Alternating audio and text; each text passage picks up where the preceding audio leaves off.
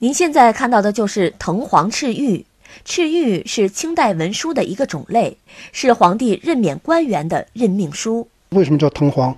因为这个皇帝任命官员的诏书形成之后，都需要拿到这个礼部进行复刻，呃，个就是刻印又刻刻到这个黄纸上，完了下发到各地，啊，就像这个普发文件似的。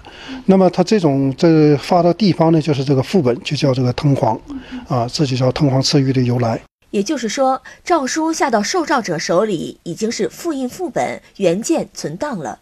那省档案馆修复的三张清代藤黄赤玉是哪位皇帝颁发的呢？我们馆发现的这三件赤玉呢，都是光绪年间的，啊，都是光绪皇帝任命官员的这个任命书。就我们看到的这一件儿，这件儿有具有显显著的特点，就是满汉合璧，啊，它跟别的赤玉不同，啊。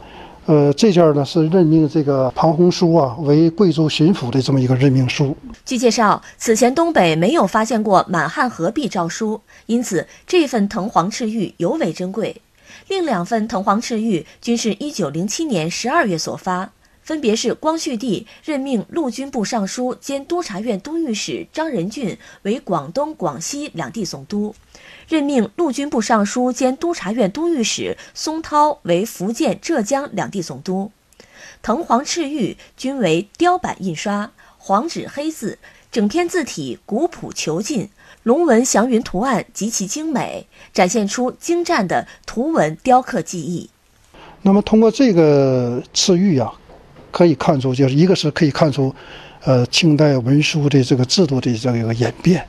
另外呢。也可以看出当时对这个官员任免任免的时候一个要求，啊，这个看出这个职官的这个演变啊，从这方面来说具有极高的史料价值。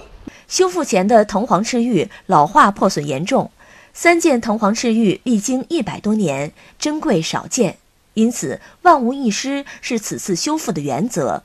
这三份藤黄赤玉档案的修表抢救工作是刚刚完成的。这个赤玉啊，它这个。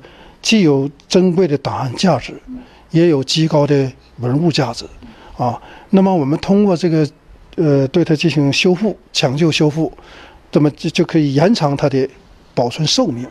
这三件赤玉就是我们目前发现的，呃，在东北来说也是罕见的，啊，也可以说是我们这个省档案馆的镇馆之宝。